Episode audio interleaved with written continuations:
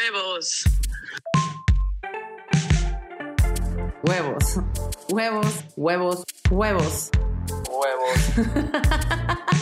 Siempre se puede cambiar lo que nos caga. Huevos para desayunar, para hablar, para compartir, para arriesgarnos, para vivir. Aquí tenemos huevos. Hola a todos y bienvenidos de regreso a Huevos.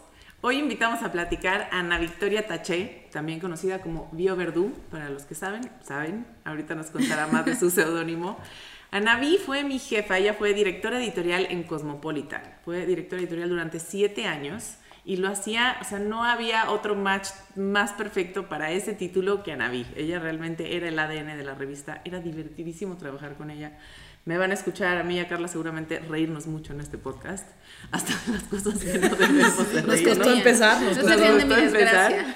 Y específicamente ahorita invitamos a Naví a platicar este, no solo de su experiencia, su trayectoria y todo lo que ha hecho, sino cómo de repente después de siete años sale de Cosmo y voy a usar sus palabras después de una serie de muy malas decisiones. Y la caga. Y la caga. Y la vuelve a cagar. Después de, cagarla a, título personal, en relaciones de pareja, en, en temas financieros, pues acaba de repente, digamos, tocando fondo y teniéndole que dar la vuelta a su vida de una manera muy interesante, que además lo que yo más he admirado de ella es esa actitud que tiene ante la vida. Ningún problema era tan grande, tan grande y todo tenía solución. Entonces, sin más este, introducción, Anaví, gracias por estar aquí. Gracias, Mónica. Qué bonita presentación. Te, te voy a contratar para que hagas mi epitafio. Este. Gracias, Carla. Mucho gusto. Ay, igualmente nos traías doblada de risa. Me encanta platicar contigo. Pero a ver, cuéntanos, estábamos en el 2019. Que de todo. Estábamos en 2019. ¿Cómo empieza el 2019 o cómo acaba? Eh, 2018 acabó con el funeral de mi abuela, que vivió 102 años y se le hizo buena idea morirse el 30 de diciembre del 2018. Detallazo de su parte. Este, ya, ya de ahí ya sabemos. Ya valió madre. Sí, sí, ya, ya- ya sabemos que va a estar fea la cosa, ¿no? Un día, ese, ese va a ser el, el guion, el guion que me va a sacar del pobre, espero. Va a ser la historia de trasladen un cadáver de un estado a otro en domingo 31 de diciembre. Las reto a todas a que hagan eso. Ese, ese sí fue el momento más épico de, de todas mis historias. Ves que siempre digo, la del funeral fue una cosa Tremenda. tremenda básicamente porque yo no conocía a mi abuela. La conocí cuando ya tenía como tres horas muerta. No. Se los juro. Se los juro, es real. Es real, pero esa es otra historia. No, no la voy a spoilear ahorita porque es mi, mi guion. Teaser. Es teaser. Este, Entonces, bueno, empezó ligeramente atropellado, por decirlo de algún modo, el 2019. Y ya fue mi año karma. Pero a ver, nada más vámonos tantito antes. Sales tú de Cosmo, mujer empoderada, la tenías clarísima, siempre te encantó escribir, tenías una columna que escribías como Bio Verdú. Tenía un libro publicado, llevaba muchos Ajá. años escribiendo. No, no la tenía clarísima. La verdad es que mi generación, que no es su generación, y eso es bien cierto, a mi generación no nos dieron una educación financiera. A, a mi- a mi generación nos educaron para ser empleados. Yo llevaba toda mi vida siendo empleada. Entonces es muy difícil salir. ¡Ay, sí, voy a ser emprendedor! Ajá, no es cierto. No es así y en ese miedo tomé las peores y más atroces decisiones eh, con la gente equivocada, con los proyectos equivocados. No porque fueran malas personas, porque yo no tenía nada que hacer ahí. Y por este gran miedo, además es que es muy chistoso, uno cree que cuando pasa los 40 este, ya te la sabes, no es cierto. O sea, yo sabía que no, pero el miedo de decir, me voy a aventar yo sola, llevaba muchos años en una relación que ya estaba medio apestando a podrido, pero ahí estaba, ¿no? Porque era mi relación, mi proyecto de vida. Y esta cosa, este trabajo funcionaba para mi relación, este, ¿no? Porque era una relación en la que viajábamos mucho, en la que vivíamos un tiempo aquí, un tiempo en, en otro país. Entonces funcionaba y 2019 fue el año en el que Diosito no me quiso. Yo no, yo no sé qué pasó, o sea, no sé qué karma pagué, pero espero ya haber terminado de pagarlo Ya, ya, siempre. ya. Que se haya borrado esa. No, ¿sabes qué pasa? 2019 fue un año en el que fui víctima de muchas cosas, Ok. más allá de mis malas decisiones. Y este. Y aprendí como, como el concepto de culpa y responsabilidad, lo, lo redimensioné de una manera. Y esta, esta historia que tengo, este TED que nunca fue, que se llama Cómo fracasar con éxito, hablaba de eso, ¿no? Aprendí en, desde la forma más dolorosa la diferencia entre culpa y responsabilidad. Y di muchas conferencias vía Zoom que decían, bien, les voy a tratar de explicar de la forma más fácil la diferencia entre culpa y responsabilidad que era. En 2019, noviembre, un tipo allá en un mercado en Wuhan se echó un pozole de murciélago. Y eso causó el desmadre que todos sabemos. La culpa, la culpa de todo lo que pasó, olvidémonos de las teorías conspirativas, ¿no? Vámonos Sí, hacia sí. el by the book. Al fact. La culpa fue del que se comió el murciélago, del que cazó el murciélago y del que cocinó el murciélago. Totalmente. Pero la responsabilidad de salir de este desmadre es de todos. Y entonces llega un momento en la vida en que no puedes decir, o sea, no puedes con el mundo infectado de algo decir, ah, es que fue culpa de, Del de pozolero Jun Lee, de- fue culpa del Jun Lee de allá, ¿no? Pues no, ya, ya no importa quién sea la culpa, ¿no? Sí, sí, ya, ya es tu todos en esto. responsabilidad. Y la verdad es que fue un año en el que sí, más allá de mis inagotables pendejadas, pasaron muchas cosas que decías que no pueden estar pasando. Ya no es cuestión de actitud. Si, tú sabes, Mónica, que si alguien tiene actitud soy Sí, yo. Pero la actitud no paga la renta, la actitud no te salva, no te salva de la depresión. O sea, todo, todo, todo me pasó, muchas cosas. Y este. Y pues nada, toqué fondo. Y además es bien chistoso tocar fondo, porque cuando dices ya toqué fondo, Hay más. No, ¿qué crees? ¿Qué no vas ni a la mitad, o sea, no, no te ha pasado nada. Y este. ¿Cómo se veía esta tocada de fondo? De la chingada. Es la de solo dos, dos ocasiones en mi vida he sentido, y, y cuando conocí a mi novio lo platicaba de, ay, El nunca he tenido pensamientos, nunca he tenido pensamientos suicidas, afortunadamente. Pero sí 2019 decía, ojalá ya no despierte. No sé si alguna vez han estado en ese nivel de absoluta Sí, sí. Depresión. Desolación. O sea, y, y lo que es es una desesperanza de tener la certeza de que cuando amanezca vas a seguir, que te vas a seguir chingada, llevando a la sí. chingada. Y lo que yo digo La siempre, desesperanza, ¿no? es la desesperanza absoluta. Y a mí lo que me molesta cuando te está llevando la chingada es que te está llevando en gerundio. Sí, sí, sí. O sea, No, ya, llevó. llévame, güey. Ya, acábame, acaba conmigo de una vez. Pero no, pero te está llevando y te sigue llevando y te sigue llevando. A mí me molesta mucho que esa señora nos lleve en gerundio, ¿no? Este, y nada, pues toqué fondo de todo a todo. Estuve resistiéndome mucho a la realidad porque, porque yo, mujer empoderada, Sí. yo todo lo puedo y me resistí, me resistí, me resistí hasta que dije, no, no puedo.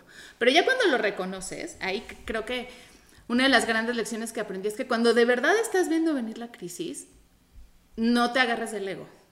O sea, no es, no, no es cierto, sí puedo, yo puedo. No es cierto, a veces no puedes, ¿no? Y, y tanto alargar mi agonía, tanto dejar que la chingada me llevara, acabó en el mismo resultado, pero más quebrada, más apaleada, más deprimida, más todo. Y ya, pues. O sea, tú sí, tú sí lo ves en retrospectiva como que hubo una parte de ti que se resistió a que esto fuera, digamos, más rápido o más O menos violento. o que la chingada fuera más o, o- rápida. o menos ruda, ¿no? Men- Ok. Menor carga viral de la chingadez, por decirlo de algún modo. Pero ¿y qué herramientas usaste en este tiempo como para, para apoyarte, para contenerte, para salir? O sea, estabas encerrada además. Ah, pero es que esto fue 2019. Ah, todavía no Eso fue pre. fully, fully No, a ver, cometí toda clase de errores, ¿no? Y la gente siempre ha sido muy, muy amiguera. Mónica sabe que sí tengo muchos mejores amigos, no, na- no nada más cinco, y sí son mis hermanos, y este. Y pues todos me veían así de, uy, no la sigue cagando, ¿no? Ir de un lado a otro de, güey, deja de rebotar. Y no es cierto, cuando estás en modo vamos a, vamos a hacerlo mal adrede, lo que te digan. Sí. O sea, lo que te digan no hay manera, ¿no? Y al final somos adultos y todos mis amigos que me amaban y me adoran y, y como que querían rescatarme, pero decían, es que, ¿por dónde empezamos, no? ¿Qué hacemos? Y este, nada, pues yo solita tenía que salir, me fui a vivir a casa de mi mamá, muy deprimida, muy sin un peso. Pero cuando digo sin un peso, es sin un peso. O sea, literal sin un peso. Y este, y dije, ay, pues, pues ni modo, me voy a quedar aquí un tiempo a ver si mi mamá y yo no nos matamos. Vamos a ver quién sobrevive, como Hunger Games. Hunger Games, este, que es lo peor que puede pasar, ¿no? Ni modo que nos tuvimos que quedar encerradas tres meses juntas y tras pandemia. Y al principio me sentó muy bien. Ya sé que el mundo no gira alrededor de mí y todos tenemos que tener esta conversación un día con nosotros. No eres el centro del universo, ¿eh? Pero cuando oí que, que sí había que parar el mundo un rato, me sentí tan bien. Llevaba todo un año diciendo, paren al mundo, de verdad, paren al mundo. Sí. Y cuando oí que lo iban a parar, Pues, que porque un murciélago y una gripa, dije, ay, qué buena onda. Chingón. Está padre, ¿qué puede pasar? Son, Son dos 40 semanitas, días. hombre. Ajá. Y ya por ahí había empezado a tener un proyectillo de chamba. Porque también, ¿qué- ¿cómo sales? Sales. Somos personas que estamos acostumbradas a trabajar. O sea, yo te garantizo que si ahorita van y te avientan en un país donde no hablas el idioma, donde no tienes un peso, sales. Sí, o sea, sí. eso sí es cultura pues, de supervivencia, me imagino. Y este, y cuando oí que iba a empezar la pandemia y todo, dije, voy a hacer algo que no he hecho hace muchos años. Y hice un, un corner shop, por cierto. Eh, hablando de, encargué un Costco y comí todo lo que no había comido en años. Todas las cochinadas, este, encargué gancitos, papitas, refrescos, este, O sea, era un mini eat, de pray and pánico. love. Exacto, pero En pero- pandemia. En pandemia, pero chatarroso. Ok. O sea, en pandemia chatarroso y subí 8 kilos, 8 o 10 kilos por ahí. subí. Digo, ya para acabar de tocar fondo. Pero no, me sentaron muy bien, nadie ¿Sí? me veía, estaba muy a gusto, estaba como muy desintoxicándome. Fue el año en el que aproveché, agarré de pretexto la sana distancia para deshacerme de toda la gente que no quería. A veces pecamos de polites, ¿no? Y este... Y, y si tienes diferencias con personas, ay, pues que somos del mismo grupo de amigos y, y no le voy a decir que es una hija de la fregada, porque aproveché, limpié, limpié, limpié. Como dije, creo que tenía muchas conversaciones pendientes conmigo, ¿no? Sí. Y entonces, y todos en 2020 tuvimos Sí. conversaciones con nosotros que llevábamos años y años postergando. Postergando, de acuerdo. Y seguramente todos nos la pasamos bastante mal. Y este, y quiso la casualidad, cuando te dicen que no te caen clientes del cielo, hasta ahorita el 100% de mis clientes han tocado a mi puerta. O sea, literal, me han caído del cielo. Me habló una persona que conocía, un chico, y me dijo, tengo que escribir un libro y no me da tiempo, ya, ya lo tengo firmado, aviéntatelo. Y dije, bueno, pues no tengo nada que hacer, ¿no? Estoy todo el día tragando gancitos, viendo. Netflix. Pues, ¿por qué no? ¿Por qué no? Y él me recomendó con alguien que me recomendó con alguien que me recomendó con alguien y no sé cómo pasó. Y estoy muy orgullosa de mí porque en- entre 2020 y 2021 escribí cinco libros. Libros. Muy chingón. Sí. Muy chingón. No, y ahí sí se las doy y te la tengo que dar. No, sabe- no es que no sepas cómo pasó, eres una gran escritora. Ay, muchas si alguien gracias. aquí está necesitando un libro. ¿Cómo favor, funciona rápidamente? Ilústranos el tema del ghostwriting. El tema del ghostwriting es muy viejo. O sea, ¿O cómo lo llevas tú? Es más, hay, hay teorías que dicen que todos estos grandes autores, que Ajá. Shakespeare era un personaje creado por una serie de escritores. ghostwriters. y, y que había uno marquetero, ¿no? Que dijo, "Ay, vamos a ver si va a ponerle William Shakespeare para que venda más, ¿no? Hay, hay como muchas historias. Se hizo mucho ghostwriting en, en determinadas épocas de mujeres que no podían firmar porque Eran porque, mujeres. porque viejas, ¿no? Qué cosa tan terrible. Ahí viene el mujer. 8 de marzo para... En el- ahí viene el 8 de marzo. Y este, ¿Cómo funciona? Pues yo digo que soy vientre de alquiler para soñadores. Muy bien. Ay, Que es mi frase, ¿no? Este, me cuentan una historia, firmo un contrato de confidencialidad. Es un, eh, yo nunca creí que iba a amar un trabajo más de lo que amé Cosmo, porque si alguien vio cómo amé Cosmo, y esto es una cosa increíble, o sea, es ¿Cómo se llama este proyecto? Musas a medida. Está en, en Instagram y en... ¿Cuál y es tu página? Musasamedida.com. Musasamedida.com. Ok. Y este, y nada, soy terapeuta, soy la psicóloga. No llega gente a contarme cómo se subió al brincón y se cayó. Tengo historias de vida durísimas que nadie imagina. O sea, mi abogado se ríe porque me dice es que tu cliente es el secuestrado uno, el secuestrada dos, el que violaron, el que el de la familia que se suicidó, el de todo. Son, son historias muy fuertes. Me he vuelto mucho más empática. Siempre he sido empática. Sí, Pero mucho más porque tienes que conectar con, con la gente que te está contando su vida, abriendo su corazón, hacerle las preguntas correctas. Tengo muchísimas clientas que le digo, apagamos cámara porque vamos a llorar y llorar y llorar. Y bajar esas entrevistas es llorar y llorar y llorar y llorar. Entonces, pues sí, soy... ¿Y tú decides el tono del que, que le das al libro? O sea, Yo creo que los libros tienen vida propia. O sea, es increíble. Y me pasa mucho. La historia ¿no? solita te va mandando. te, o sea, así es como medium, ¿no? Me va dictando qué hacer. Hasta ahorita nadie se ha quejado. Este, ay, no sé, es un trabajo maravilloso, increíble.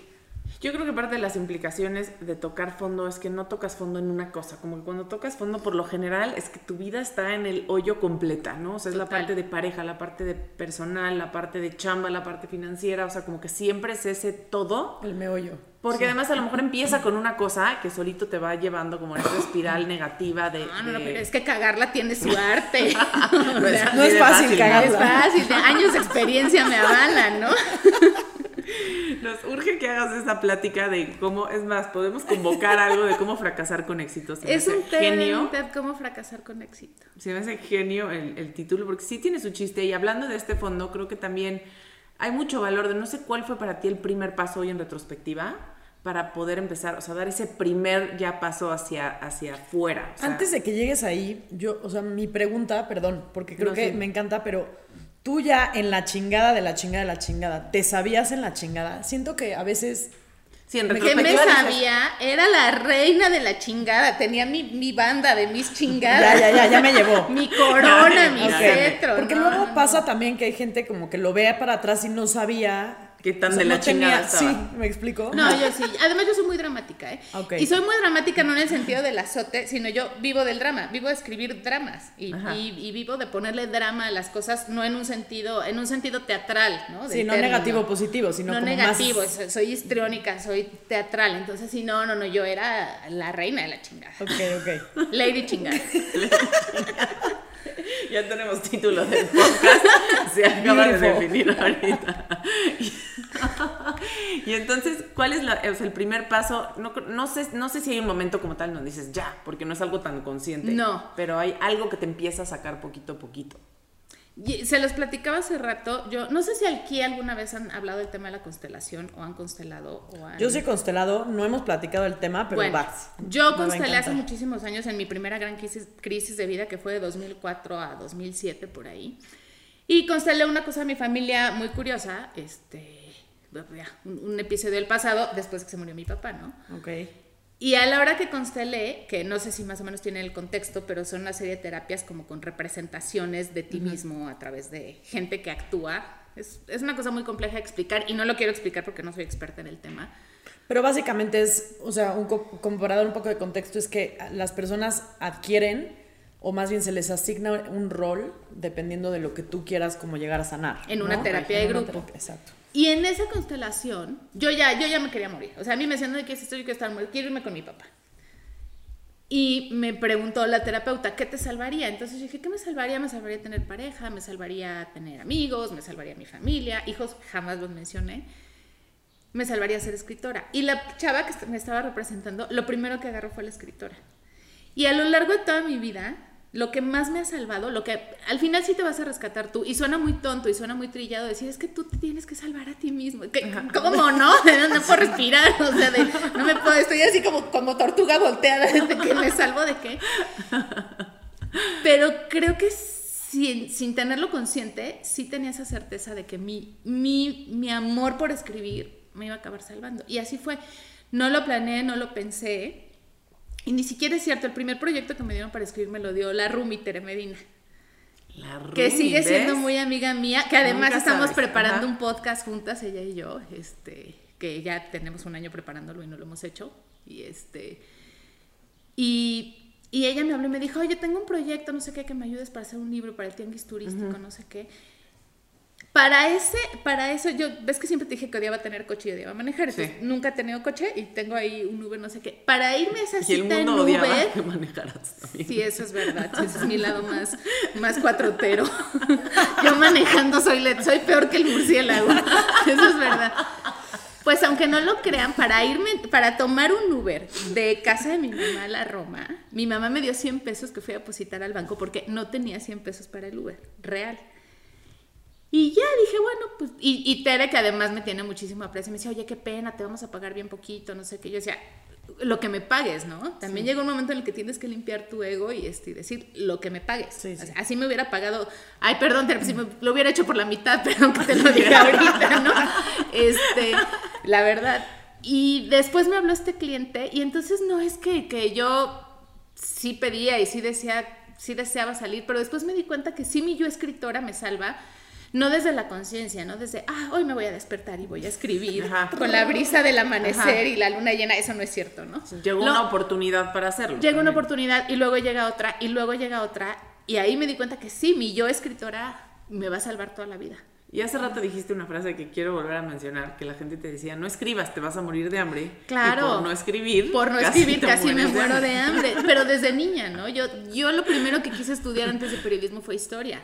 Y fue batalla campal en mi casa. O sea, y mi mamá me decía, es que te vas a hacer drogadicta, te vas a hacer hippie. Y mi papá, me acuerdo que mi papá, que era un hombre de ideas bastante arraigadas, por así decirlo, me decía, yo no voy a permitir que estudies historia porque vas a ser hippie y los hippies huelen a cebolla.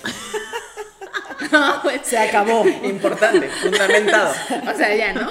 Este, mi papá nació en el 27, denle chance, no lo condenen. Este, y, y nada, toda la vida me fui me, y busqué trabajos que tuvieran más exposición. Siempre escribí, y Mónica sabe que siempre me va a escribir, pero nunca ejercí el oficio porque no, te vas a morir tacones. de hambre. Los tacones. no, porque te vas a morir de hambre. No, porque no, los escritores se mueren de hambre, no sé qué. Y les decía, irónicamente, en el año donde la gente tuvo que extremar recursos y finanzas y hacer malabares, donde la economía del mundo se paró, salí adelante vendiendo algo que nadie hubiera imaginado que iba a comprar, ¿no? Porque Sí, además sí. no es un producto barato. Sí. Ahí fue donde me pude diferenciar de todas estas nuevas plataformas de comunicación, de generar contenido. Y dije, yo no voy a generar contenido porque hay mu- muchísimas personas que lo hacen mejor que yo. Sí. Pero no cualquiera tiene el don de escribir una biografía, una novela, un ensayo, un monólogo. Escribí un monólogo increíble para una chava que tiene trastorno bipolar. Este, le escribí un monólogo teatral. Qué padre. Sí, sí, Dime, sí. nada más algo mencionaste hace ratito que creo que es bien importante mencionarlo. Estás compitiendo hoy contra generadores de contenido de unas generaciones que tienen un Todas tipo de las herramientas, herramientas. que dices yo, mí- yo ya como No, ¿y yo qué? X, O sea, o sea, ya ya, no ya. los tengo, no me voy a meter a competir en un mercado que No, ya está- no, no. O sea, yo, Sí. mi primer contacto con la tecnología, y ustedes no lo saben, fue en Arby's tocando una computadora para pedir una hamburguesa. Esa fue mi primera Hasta clase de computación. ¿Qué quieren que sea TikToker? No va a pasar, no va a pasar. Claro, fue muy fuerte. Y para Pero qué nuestra- importante identificarlo, porque te pudiste haber metido al trend de los, ¿Te de imaginas los yo haciendo de TikTok. No, eventualmente lo haré, ¿no? Eventualmente lo haré como una Seguramente herramienta. acabaremos todos trepados ahí. Sí, seguramente, pero, pero no, a ver, creo que creo que todas las crisis sirven para que te conozcas mejor, ¿no? Y, y también so- yo soy de una generación en la que es feo hablar de tus cualidades, ¿no? Porque te dicen, ay, no seas presumida, ¿cómo Sí, dices sí. eso? Y yo siempre, y, y alguna vez lo, lo contemplé para, para otra cosa, yo decía, a las señoras, que es una señora de mí para atrás, un día chuleale algo a una, a una señora de la edad de mi mamá, ay, qué bonito suéter, ¿qué te va a decir? ¿Cuál bonito? Ya está bien viejito, ya está todo gastado. Sí, no, como que no pueden No recibir. sabemos reconocer, no sabemos reconocer nuestras cualidades. Y el día que dije, yo no, yo no soy generadora de contenido, yo no sé usar herramientas, no soy la más bonita, no soy la más joven, ya las divas de los 80, déjenlas descansar en los 80. No soy esta cosa, ¿con qué compito, no? Y Sí, sí. la vida misma me llevó a decirme, güey, eres escritora, puedes escribir lo que los demás no pueden. No es lo mismo generar un contenido. Claro, porque todo el mundo, bueno, mucha gente tiene historias que contar y precisamente no tienen la herramienta Todo de el la mundo escritura. tiene una historia que contar. Sí. Todo mundo, y eso nos hemos dado cuenta aquí. Sí. o Sí. sea, Sí, Huevos sí, ha sido una plataforma para contar historias como la tuya, ¿no? Que busquen inspirar o que te busque, o sea, que busques crear algún tipo de empatía, pero yo también estoy de acuerdo. Todo el mundo tiene una historia impresionante que te toca, que te cambia, que te remueve, y pues qué chingón que tú seas una herramienta que además, a mí la escritura sí se me complica muy cabrón. No todo el mundo tiene ese don. Exacto. Y qué chingón que en cada crisis se te ha ido como afianzando. Sí, ya se me afianzó, ya no Ya, ya, ya. necesitamos más crisis, ¿eh? Ya no qué gerundios, linda. ya Ya no. no, más Ya gerundios, sí, sí, de verdad, de- díganle a Diosito que ya entendí, que, que yo lo que tengo que hacer. ¿Qué le dirías a Navi hoy, marzo 2022? ¿Qué le dirías a tu yo de 2004? Ah, la del 2000, Sabiendo- el 2004 se murió mi papá. Sí, por eso me fui Este, como ese año y a, a lo mejor Puta. en un... Hablando de hace 20 años, Le diría, por tanto que se oiga, que ahorre, que, que se haga de una cultura financiera, y es en serio, que va a estar bien, pero que también va a estar muy mal. sí, Y este, y que yo creo que creo que cuando se murió mi papá me compré esta idea romántica tontamente. Mi papá era mucho mayor que yo, entonces me quedé tener hijos a edad avanzada es, es un certificado de orfandad temprana. Este, y me compré esta idea muy romántica de, ay, mi papá está en el cielo y me va a cuidar, ¿no? Así, órale, haz todo tú, ¿no? Sí, sí. Ahí andas. Ajá. Y, además, mi papá era judío, mi mamá católica, pues es, una niña normal. Era argentino también y cubano. No es cierto. cubano sí era. tiempo. No, sí era cubano judío. Entonces, este, en todo este mix de fe y de, de esta vorágine de emociones, eh, me compré la idea de no, mi papá me cuida desde el cielo. Y mi papá ni se acuerda de mí en el cielo. O sea, él tiene sus propios, ya hace bien. O sea, ya, ya tuvo seis hijos en esta tierra, ya está, ya está en lo suyo, ¿no? Total. Entonces creo que le diría que tome responsabilidades a tiempo y que no, que la vida no es, ah, ya aprendí de mi crisis, que bueno, ya no viene otra. No es cierto, vienen más. Y como te dije ayer, cada día de tu vida, a pesar de que tengas la edad que yo tengo, es una oportunidad para cagarla. Siempre. Exacto. Me gusta el enfoque. Aunque creas que no, claro, porque yo después de mis crisis del 2004 y el, digamos el desenlace de todo eso fue agarrar Cosmo, mi trabajo soñado. Yo no tuve una juventud normal, de mis 20 a mis 30 estuve cuidando a un papá enfermo. Entonces todo lo que me tenía que reventar, todo lo que me tenía que divertir fue mis 30, a mis 40, que es muy buena edad además Sí, para, sí. para reventarse, ¿no? Ya tienes tu lana, ya... Más ya independiente. Me hice amiga de Israel con todo lo Sí, que ello sí, implica. sí, claro. Exacto. este, Cosmopolitan, que eran viajes, que era, que era todo muy divertido. Y eso no significa, y me lo digo, se lo digo yo a mi yo del pasado y se lo digo a mi yo, Dios preste vida dentro de 20 años. Te va a venir otra crisis horrible y cabrona y otra vez en algún momento de mi vida me voy a enfrentar a cosas terribles. Este, y pues otra vez agarrar tus pedazos y ver qué haces con ellos, ¿no? ¿Cómo ahor- reconstruyes? Y ahorita que decías que cada día es una nueva oportunidad para cagarla, Claro. como que también a mí lo, a donde me lleva es a decir, no des nada por hecho. O sea, cuando tengas algo bien armado, como que al día siguiente puedes tomar una decisión que te empieza a entrar en una espiral en donde puedes como perder lo que, lo que tienes. O sea, creo que también tiene ese, Exacto. y- ese exacto. no, ese- como que ese, ese significado. O sea, sí lo entendí yo ahorita también de decir tampoco como que descansemos en los la- laureles cuando estás en Cosmo, cuando tienes el, todo el, per- el per- mundo perfecto, dices, puta, también a la vuelta de la esquina está la chingada. Exacto, siempre. Como, como dice, se pueden decir palabras muy feas aquí. Muy. Como dice mi amigo Gabriel, la vida es una puta que hace esquina en cualquier parte. ¿no? Ahí vas y tras, ¿no? Este, y de eso tiene mucho que ver el fracaso. Por eso estuve como muy metida en el tema de, de- en esta conferencia, que si eventualmente sea la oportunidad la, la daré. A lo mejor a una audiencia suya es. Este, el fracaso es un hecho, es una sensación, el fracaso es tu culpa o no es tu culpa, y al final todas las respuestas son válidas y son inválidas, ¿no? Este, Hace ratito que mencionabas el tema de los hijos, Anaví. O sea, y yo leí algo que subiste a tus redes sociales, una frase que también se quedó conmigo, y de hecho era, era parte de lo que quería que platicáramos hoy.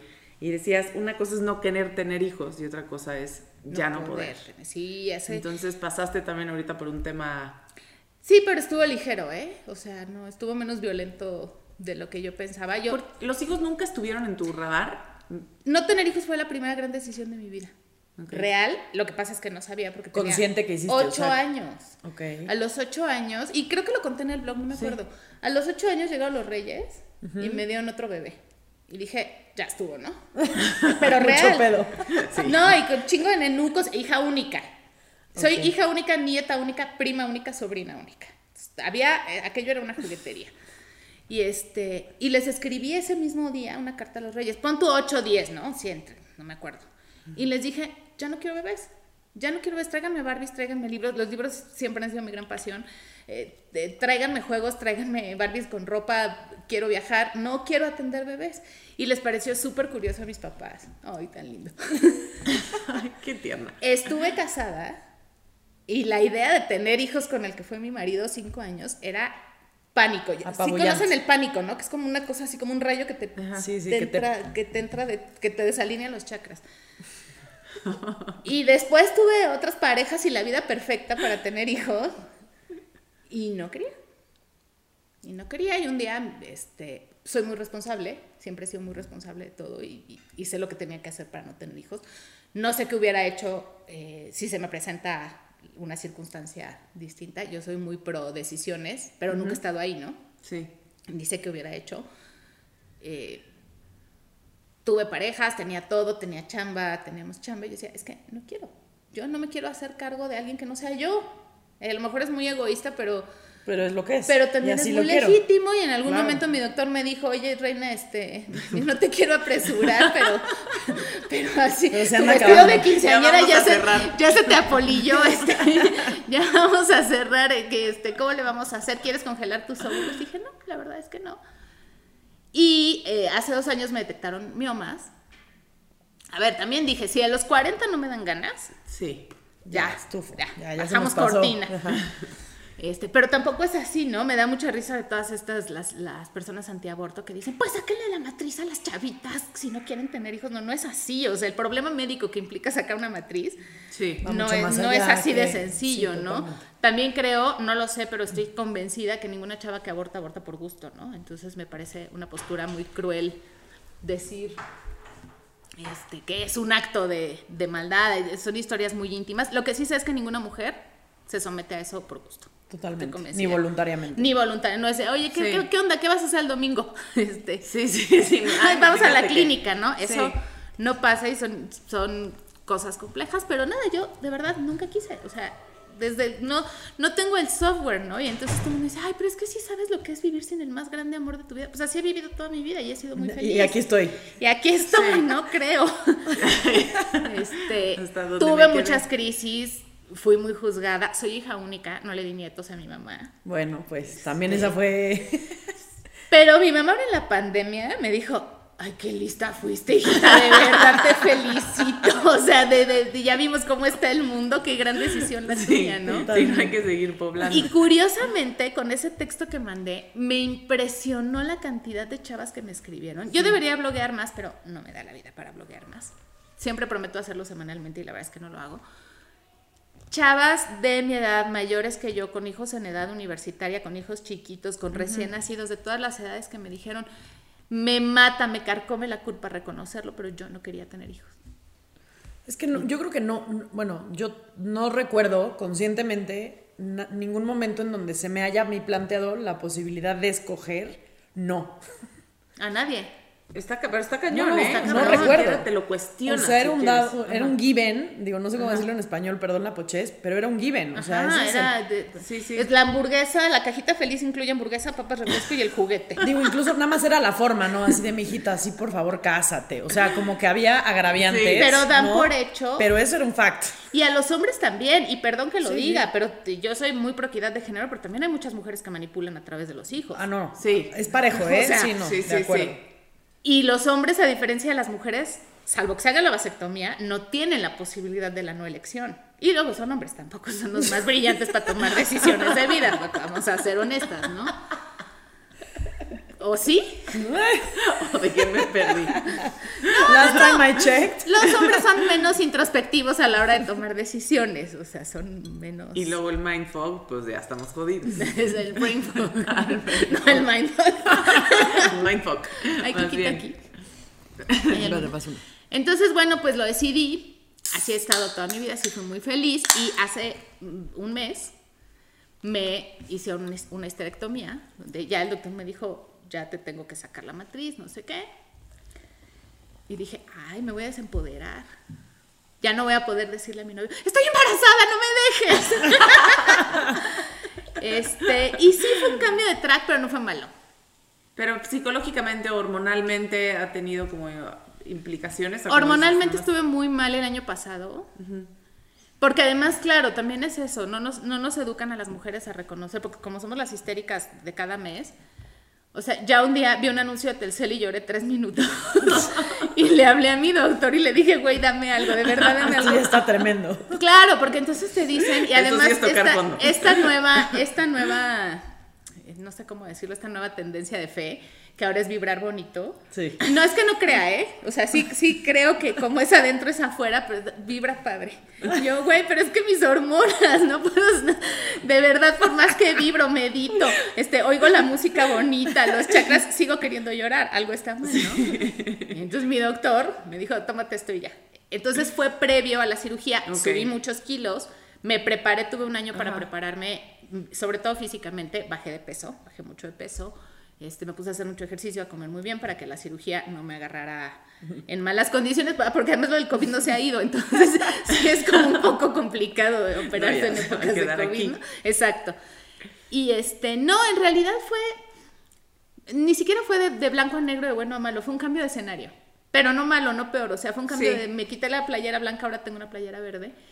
Y este, no me dio la crisis, le decía a mi psicóloga, güey, ¿qué tal que, que amanezco sin matriz? Y digo, ay, no, ahora sí quiero, ¿no? Y me dijo, Ana, te conoces Sí. tan bien Tienes, Sí. tienes tan tocados tantos temas que no, no te va a pasar. ¿no? Sí, eso estaba bien resuelto. Exacto. ¿Y dónde estás hoy? ¿Dónde te sientes hoy? De estos lugares de, de ser lady chingada. ¿Dónde crees que estás hoy? Ahí estoy en un momento increíble. Me siento muy orgullosa de mí, muy, muy a gusto conmigo. Este, soy muy poco nostálgica. En la vida he sido muy poco. pe- Perdí a mi padre tan joven. Mi papá se formó cuando tenía 20 y se murió cuando tenía 28, 29. Entonces perdí dos papás, al sano y al enfermo, ¿no?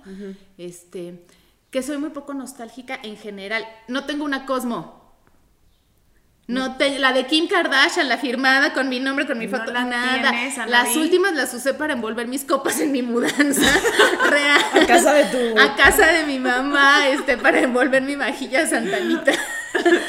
No, no tengo una cosa, soy cero O sea, nostálgica. desapegada. Soy muy Ajá. desapegada y este y entonces no añoro, mucha gente me decía, ¿no? Oye, pero es que qué se siente haber sido la chica Cosmo, la no sé qué ya ahora yo, pues soy la misma, ¿no? O hay gente que me decía, es que cuando entraste a Cosmo te volviste bien mamona y yo, yo siempre he sido mamona. No fue Cosmo. No fue Cosmo.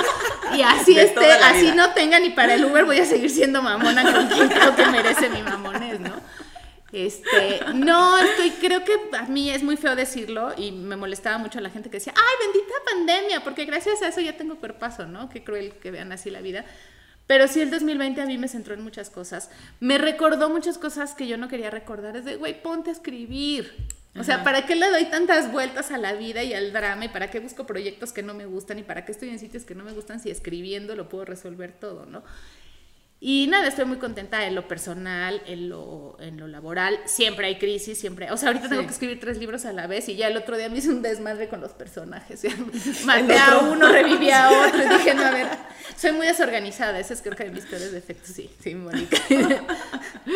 No me están viendo, pero Sí, soy. Pero también, pues así es mi mente, por eso Sí. escribo, ¿no? Entonces solo necesito alinearme un poco a la derecha, procrastinar menos, que es muy difícil no procrastinar cuando estás sola, encerrada en un cuarto escribiendo sí. Totalmente. todo el día. Pero ya, estoy muy contenta.